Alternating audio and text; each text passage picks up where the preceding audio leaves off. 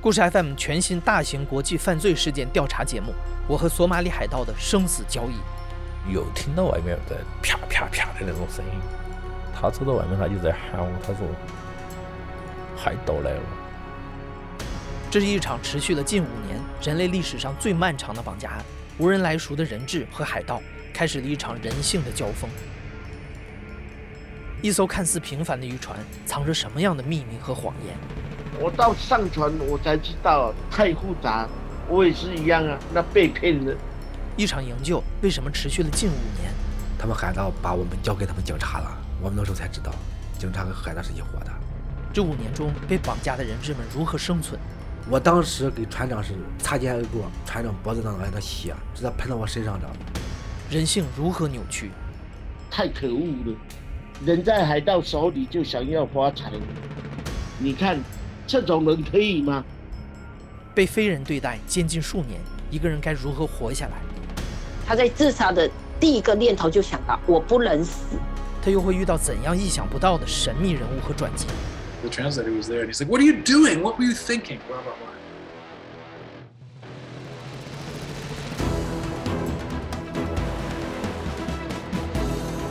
渔工、船员家属、记者、谈判者、政府官员。全球各地当事人的自述。故事 FM 二零二三开年突破地座，邀你入局。在站内或故事 FM 公众号搜索“索马里海盗”购买收听。你好，欢迎收听故事 FM，我是艾哲，一个收集故事的人。在这里，我们用你的声音讲述你的故事。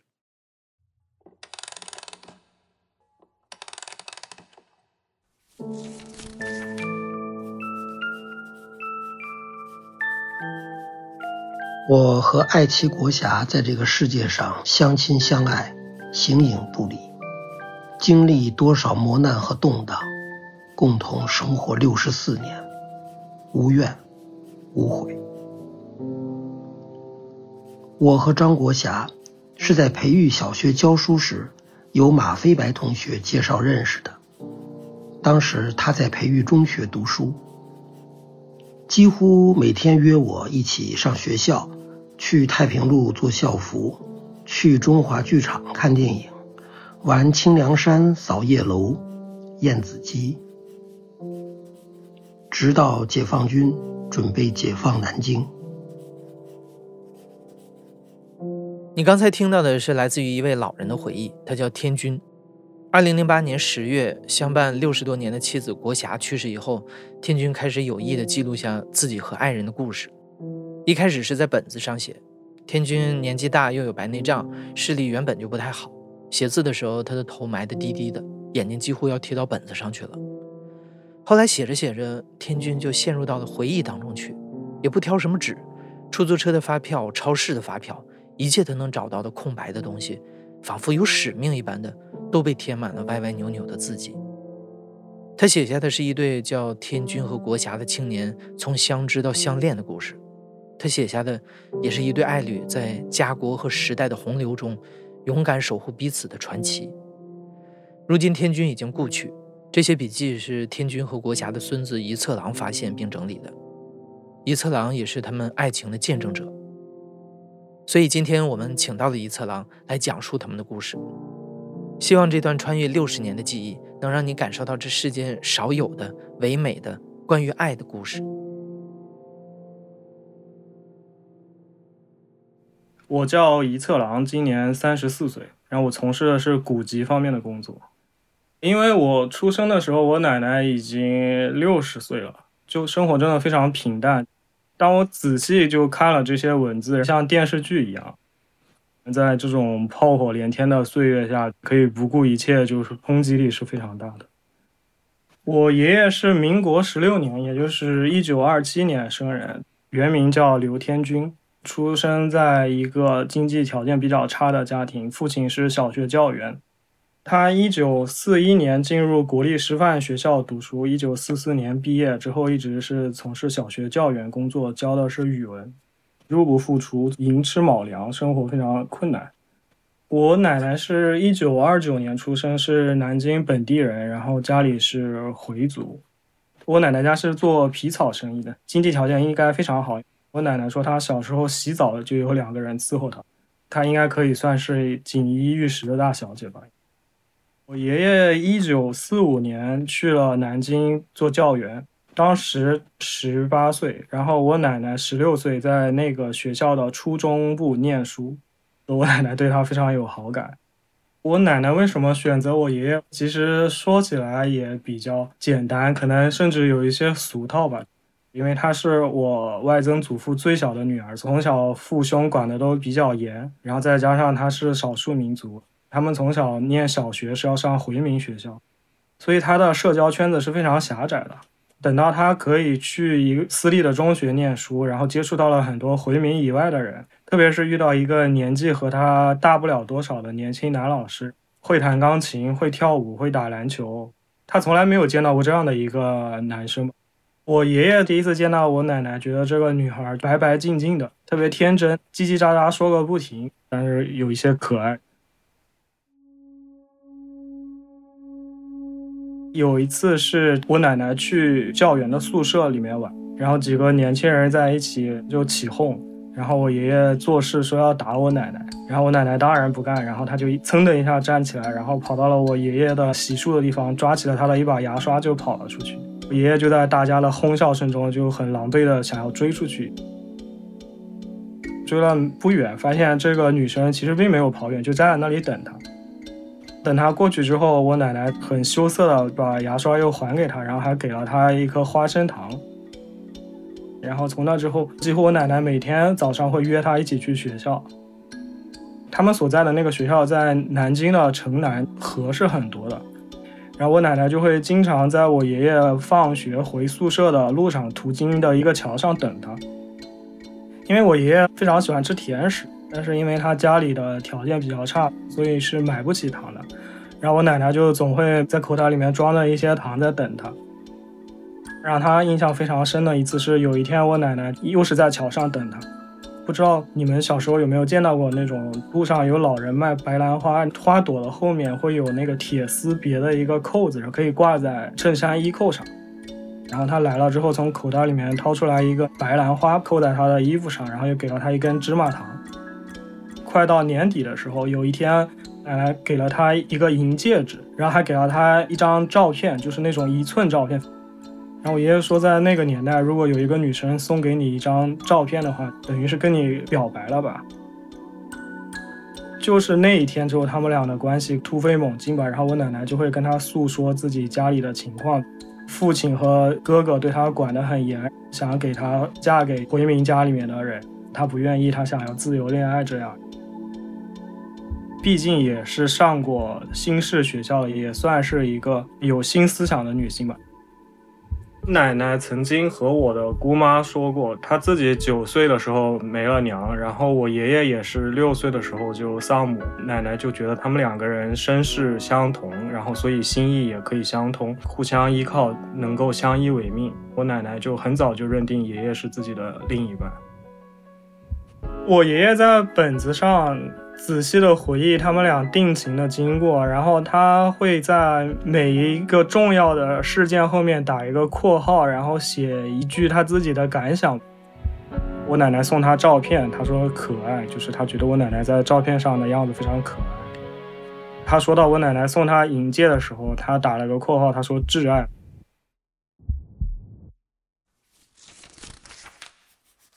陪我做假跑。跨沟牵手，秦淮剧场看京剧，开心。送我银戒，挚爱。送我照片，可爱。四五年底，王氏照相馆合影拍照，定情。电影观后，雨中送归，家大门口喊回，热吻。我爷爷这里写说，观看电影后雨中送归，然后在我奶奶家大门口把他喊回，热吻，接吻的时候就发现我奶奶身上有一点体香。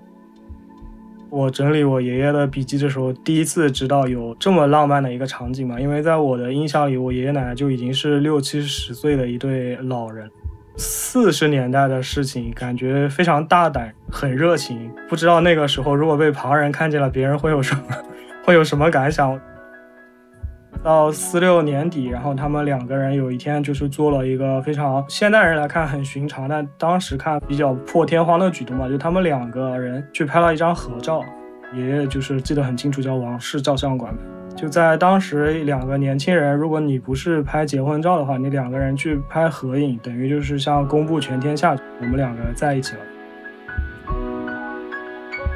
在回忆这一段经过的时候，他有一句总结，他说他们俩是相识、相知、相怜、相爱、相依。虽然我知道爷爷奶奶都是六七十岁的老人，但是。看到爷爷写下这个文字，我会联想到他们结婚照上两个年轻人的样子。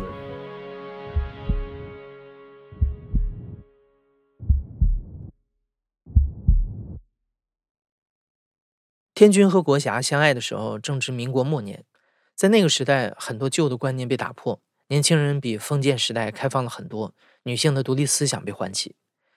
国霞就像那个时期的很多年轻的女性一样，渴望自由恋爱。渴望主宰自己的人生，但那个时期很多新的观念还没有成型。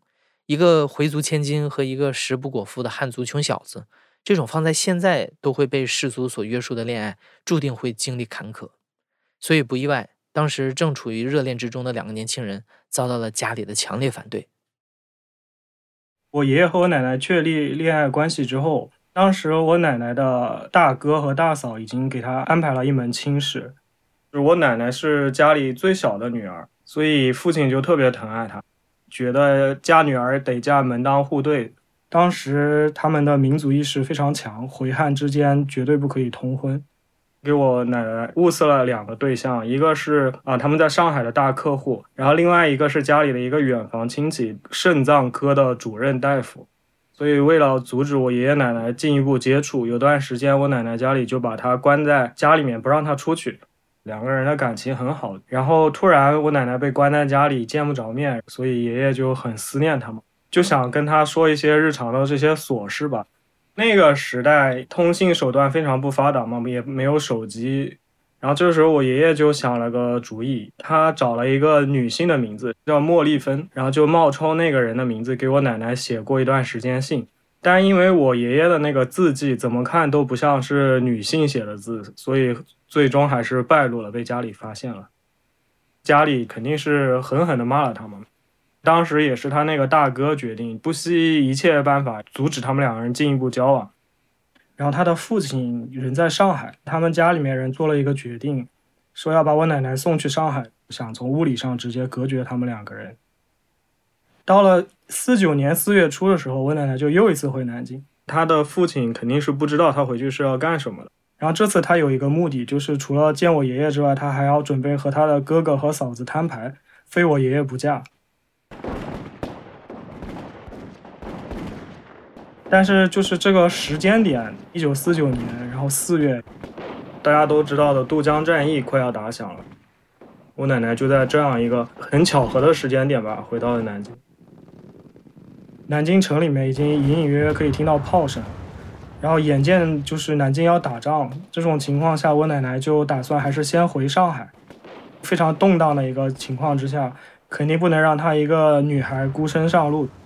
然后我爷爷就义不容辞，护送我奶奶回上海。四月二十号，国共谈判破裂，二十一号，解放军就开始渡江了。呃，我爷爷奶奶是四月二十二号从南京出发去上海的。二十二号的时候，其实南京政府已经整个崩溃，所以说他们两个人等于是兵临城下的时候出了南京城。我爷爷原本打算把我奶奶送到上海，他自己连夜就返回。他二十二号前脚刚到上海，呃，无锡那边的守军已经开始溃逃，然后在沿线有发生了溃军在那边抢劫的情况，所以车开到苏州就直接原路返回上海了。铁路已经断了，所以他就找了一家旅馆住下来。我无上海户口，如查到，危险是很大的。十天以后，白色恐怖威胁我的安全。反动派妄图死守上海，经常封锁街道，冲进旅社搜查身份证。在这种情况下，生活很困难，生命很危险。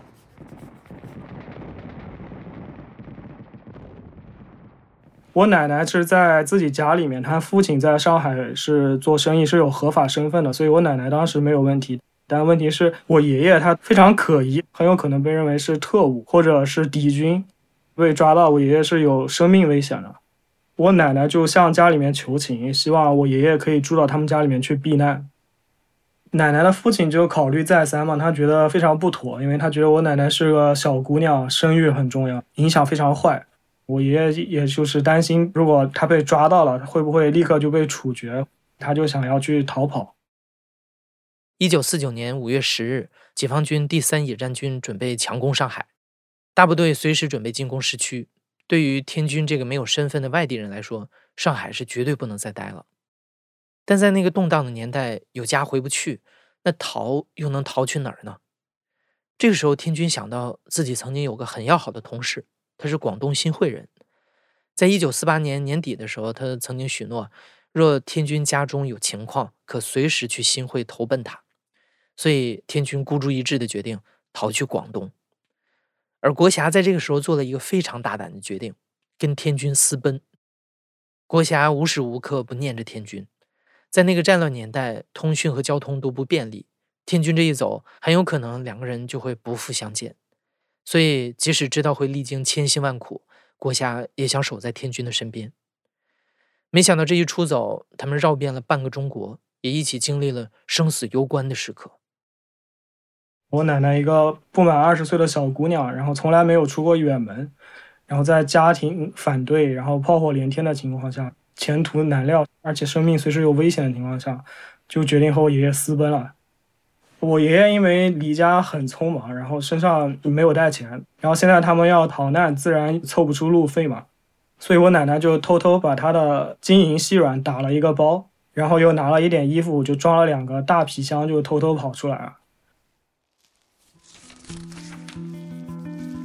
四九年五月十四日，爱人带了些衣服和首饰，买船票去新会，在船上等了一夜。第二天下午，换秋锦轮去广州，再乘小轮船到江门去新会。我什么也没有带，家中也仅知道我走了，到什么地方也不知道。那他们两人乘了一个非常有名的轮船，叫华福轮，上海出发，到了台湾，在基隆港停了一夜之后，他们发现这个船不走了。是我爷爷后来才知道，华夫轮当时都是从大陆慌慌张张往台湾逃的那些人乘的船，所以他到了台湾之后，他就不会继续往前走了。第二天下午没有办法，然后又换了一个叫秋瑾轮，准备去广州。然后到广州之后，再坐小轮船要去江门。然后没想到船员在快到岸的时候开始打劫，就没有钱的不许下船。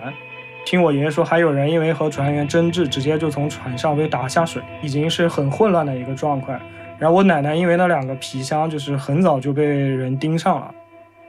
这个时候就很幸运是，他们俩留了个心眼。我奶奶把箱子里面值钱的她的一些首饰全部拿出来，藏在了我奶奶鞋底里面。然后就因为这样，就放他们下去了。到新会之后，我爷爷其实根本没有找到那个同事。战乱的这么一个年代，人心惶惶，再加上通信肯定也不发达，找不到人其实是大概率事件。他就在新会住了两个多月，期间是一边找人，一边想找工作。但我爷爷他是个读书人，他身体也不是很强壮，然后他也没有一技之长，他只会教书。他走的时候没有带学历证书，然后也没有身份证明，所以他在新会等于两个月也没有找到工作，一路上都是靠我奶奶变卖首饰为生。到了七月份，呃，他们在广东听说上海解放了，我奶奶的首饰快要卖光了，身上也没有钱了，然后他们就决定要回南京。然后那个时候就是南北之间的铁路已经不通了，他们说绕道走内陆。然后当时他们俩是打算先回广州，然后从广州坐火车去湖南，再从湖南去武汉，最后从武汉回南京。因为这些地方基本上都是解放区。然后我爷爷奶奶在广州刚下船的时候，一个榴弹的弹片就飞过来，我奶当时手上抱了一个保温瓶，啊一声直接打在了她的那个保温瓶的瓶盖上，吓了一屁股就坐在地上了。发现瓶盖就是被打的凹陷进去了，打出了一个坑。如果他那天恰好没有抱着这个保温瓶的话，那个弹片很可能会打到他身体里面。然后他想想说是非常后怕，等于是捡了一条命。但等他们真的到了湖南的境内，他发现长沙虽然解放，但衡阳还没有解放，没有通车。两个人越来越窘迫，然后身上的钱也越来越不够。这时候他们俩就冒了一个险，做了一个决定，走山路，从衡山走山路去湘潭。前两天都是步行，到了第三天实在是走不动了，然后我爷爷就雇了两个挑夫，让我奶奶坐轿子。但他们当时的钱肯定就只够一个人坐轿，然后我爷爷决定自己跟在后面，跟着轿夫一起走。然后他走着走着就发现不对劲，他发现那个轿夫越走越快，越走越快，轿夫开始小跑起来了。然后我奶奶也在轿子上就开始喊救命，开始激烈的反抗。当时那种情况。特别是在湖南那边，土匪是非常多的，而且杀人越货也是很常见的事情。估计他们看中了我奶奶带的那两个大皮箱吧，临时起意，动了歹心。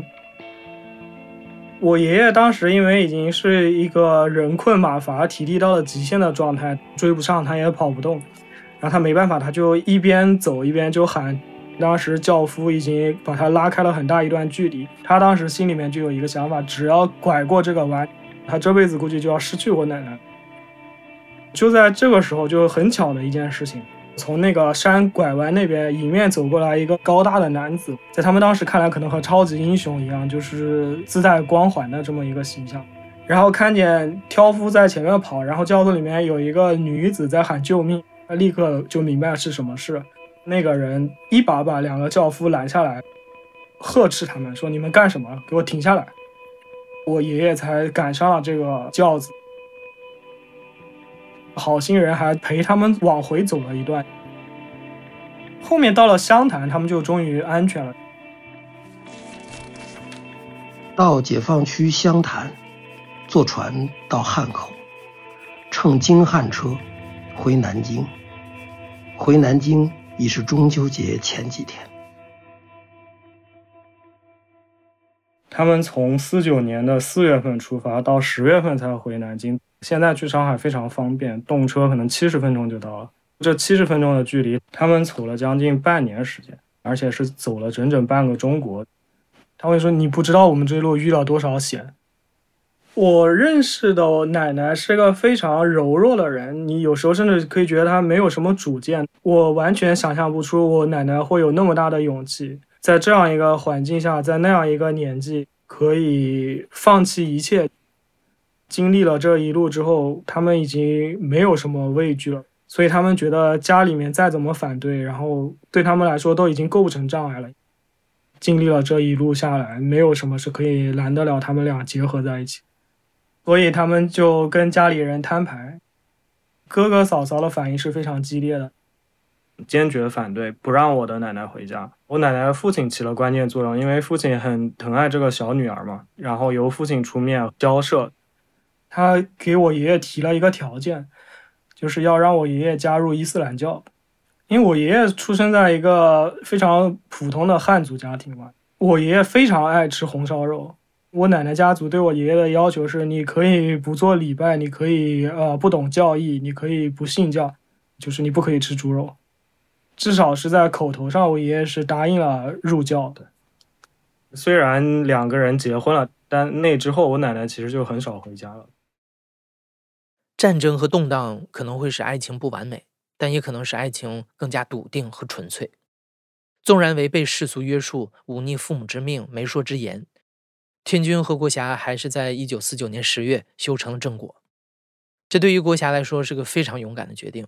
因为这相当于让他与信仰和家庭决裂，也等于放弃了优渥的物质生活，把今后所有生活的希望全都赌注在了天君这个人身上。但是天君没有让郭霞读书。因为我本人是学古代文学出身，我也读过一些有关爱情的古典文学作品。古典爱情里面，女性往往都是非常被动的，想要自主选择爱情，通常只能用一种比较冒险的、孤注一掷的方式去无条件的信任对方，把自己毫无保留的托付给男性。但这种付出其实很难有善终。像早期唐传奇里面的《莺莺传》，张生和崔莺莺，到后来的才子佳人小说《杜十娘怒沉百宝箱》，我奶奶其实她也是这样，就认定了我爷爷，呃，就把自己完完全全的托付给对方了，然后和家里决裂，把自己的未来全部交给我爷爷。但他幸运的是，他找到的这个人对他的付出给出了同等的，甚至是更高的一个回应，呵护关爱他，直到最后一刻。两个人婚后生活应该是比较平淡的，比较艰苦，因为他们生了四个孩子，为了维持生计，我奶奶后来也出去工作了。她在旧社会是从来没有工作过，为了养家。也是换了不少工作，她在装订厂折过书，然后后来还去塑料四厂做过工人。我是一九八九年出生的，我出生时我奶奶已经六十岁了，已经退休了嘛，他们的生活已经比较稳定了。但在我的印象里面，我奶奶在我们家真的就是一个大小姐。我爷爷本身是一个很有情调的人。他喜欢养花，然后养鱼、养鸟，而且他会听音乐，会跳舞。据说他会弹钢琴。在我很小的时候，他们俩还年轻的时候，有时候会在客厅里放音乐，然后两个人还会跳一下舞。只要下雨、刮风下雨，我爷爷都会骑自行车去接我奶奶。然后因为我爷爷眼睛不好，到后来他已经白内障了嘛。有一天是下雨，他去接我奶奶。因为他根本看不见前面，他的车直接就是冲到了那个树丛里面，出了车祸。然后在那之后，就是我奶奶就不允许他再骑自行车了嘛。但我爷爷还是会坚持，就是徒步去接送我奶奶上下班。我说我奶奶是大小姐，我基本上从来一辈子没见过我奶奶花钱。她从小在家里面锦衣玉食吧，衣食无忧，她从来肯定轮不到她自己亲自出门买东西。和我爷爷结婚以后，不管我奶奶有什么需求、有什么需要，都是我爷爷出去给她跑腿。爷爷每天早上会问我奶奶说：“你想吃什么？”我奶奶对吃是很讲究的，她会说的很具体，比如说我要吃安乐园的蒸饺，我要吃马祥兴的包子，不是这家店的这个东西，她是不吃，她不要。不论多远，我爷爷会去给她买，总是把那个东西用瓷缸把东西热乎乎的拿回来放在桌上。我之前不是说我奶奶在家里洗澡都有两个人伺候她吗？但她跟我爷爷结婚之后，再想找人伺候她是不可能了。但是我爷爷做到了，他伺候她洗澡伺候了一辈子。小时候洗澡还没有淋浴这些东西，是要用澡盆洗的。夏天我爷爷是放好水，调好温度，然后再叫我奶奶。冬天的时候也是没有空调，就用暖炉把那个浴室的温度加热好，然后再让我奶奶进去洗。包括两个人七老八十了，我爷爷都帮我奶奶搓背什么的。他们两个人非常节省，因为是苦日子过过来的，所以我爷爷永远是让我奶奶先泡，然后我奶奶泡完之后，他再接着泡我奶奶剩下的水。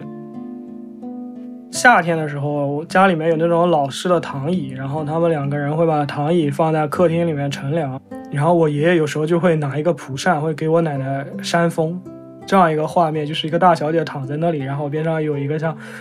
佣人一样就给他扇风的，会有这样一个画面。我爷爷是一辈子让着我奶奶，所以我觉得我奶奶到八十岁的时候，她心态还特别的少女，她笑起来还是很羞涩的。然后她会和我爷爷打闹，然后说起以前的事情的时候，有时还会害羞，会低下头，显得特别年轻，头发也一直是黑的，真的是做了一辈子的少女。就我觉得她跟我爷爷可能没有享到什么福吧，在物质上。但是他一辈子都非常开心，到八十岁都还像一个小孩子一样那么单纯，他的喜怒哀乐都是放在脸上，可见他是被保护的多好。生活从相爱的激情到奔波的艰辛，最终归于平淡的美好，在幸福中，时间如一指流沙，转眼间，天君和国霞就携手共度了六十多年。但是，他们的生活却在最美的时候戛然而止。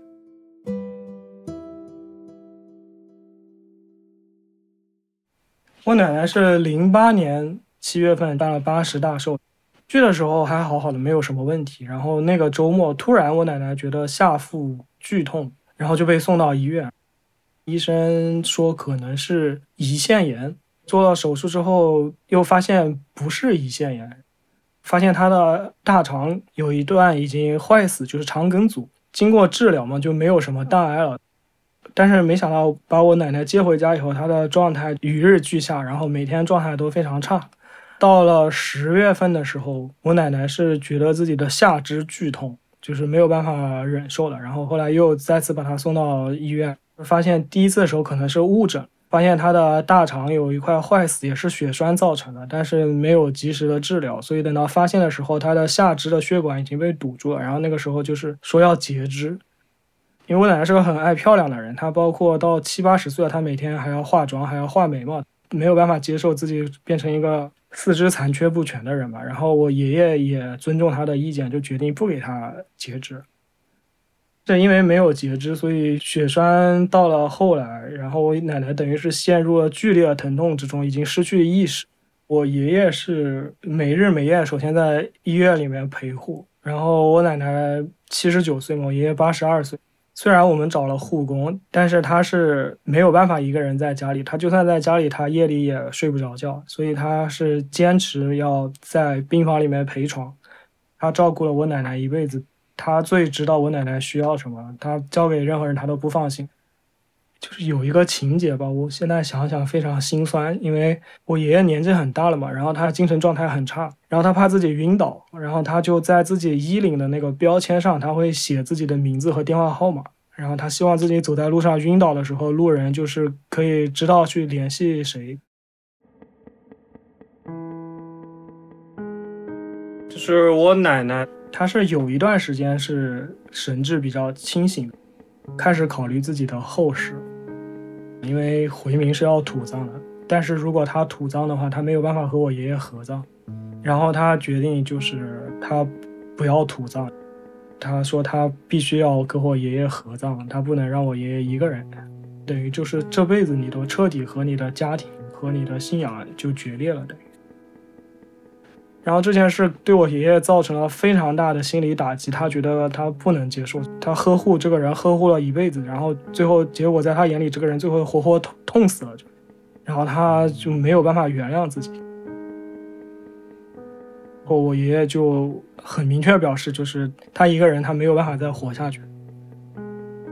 从我奶奶住院开始，开始写日记，到我奶奶去世之后，他开始。先是复盘，就是我奶奶生病的经历，然后大概从一年之后开始，他开始大段的回忆他们俩年轻时候恋爱的经过。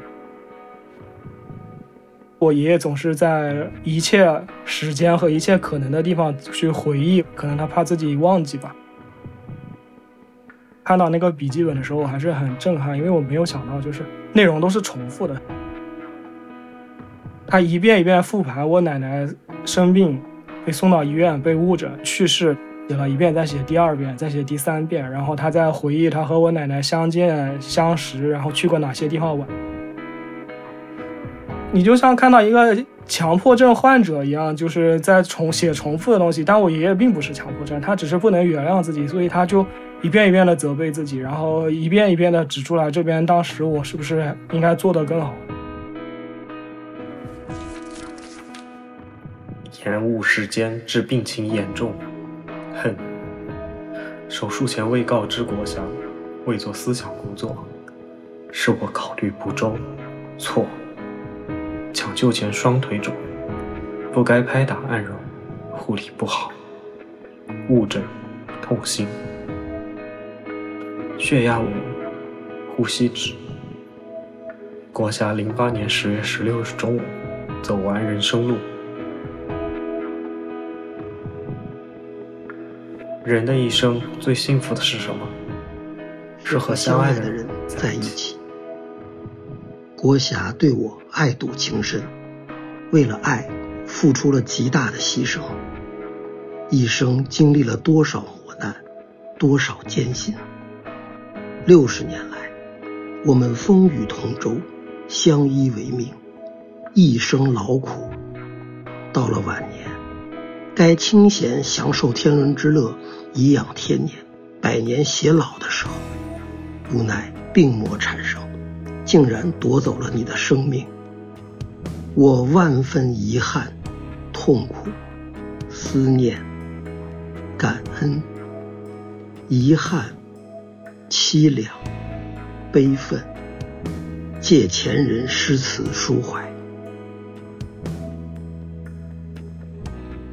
林花谢了春红，太匆匆。无奈朝来寒雨，晚来风。胭脂泪，香留醉，几时重？只是人生长恨水长东。伤痛随着时间可以渐渐抚平，但思念。随着时间，只会与日俱增。挚爱深情，刻骨铭心。执子之手，来生再做夫妻。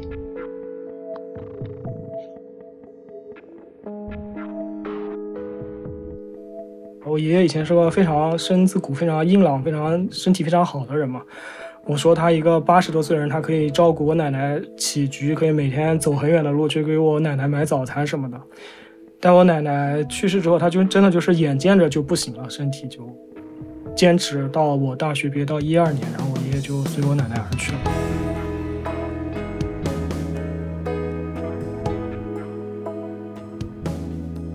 从我出生到我上大学，我其实都是在我爷爷奶奶身边长大的。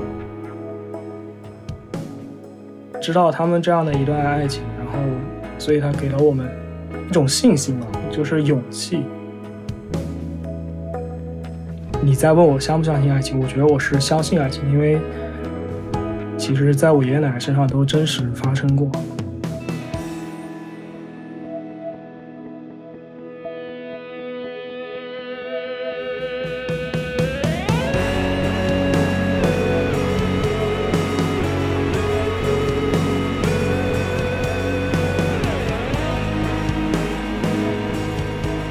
明天就是情人节了。虽然在我们这个时代，相爱仿佛是一件阻碍重重又让人患得患失的事情，你可能也无数次的想过，是否这个世界上还存在理想中的爱情、理想中的伴侣？当你对爱情不抱希望的时候，希望你还能记得今天的故事，记住郭霞手里的芝麻糖和白兰花，他们永远会飘荡在南京城南的一座桥上，告诉每一个跨过爱河的年轻人。别放弃勇气和希望。你现在正在收听的是亲历者自述的声音节目《故事 FM》，我是主播艾哲。本期节目由赵振怡制作，编辑野捕，声音设计赵立杰，实习生风筝。感谢你的收听，咱们下期再见。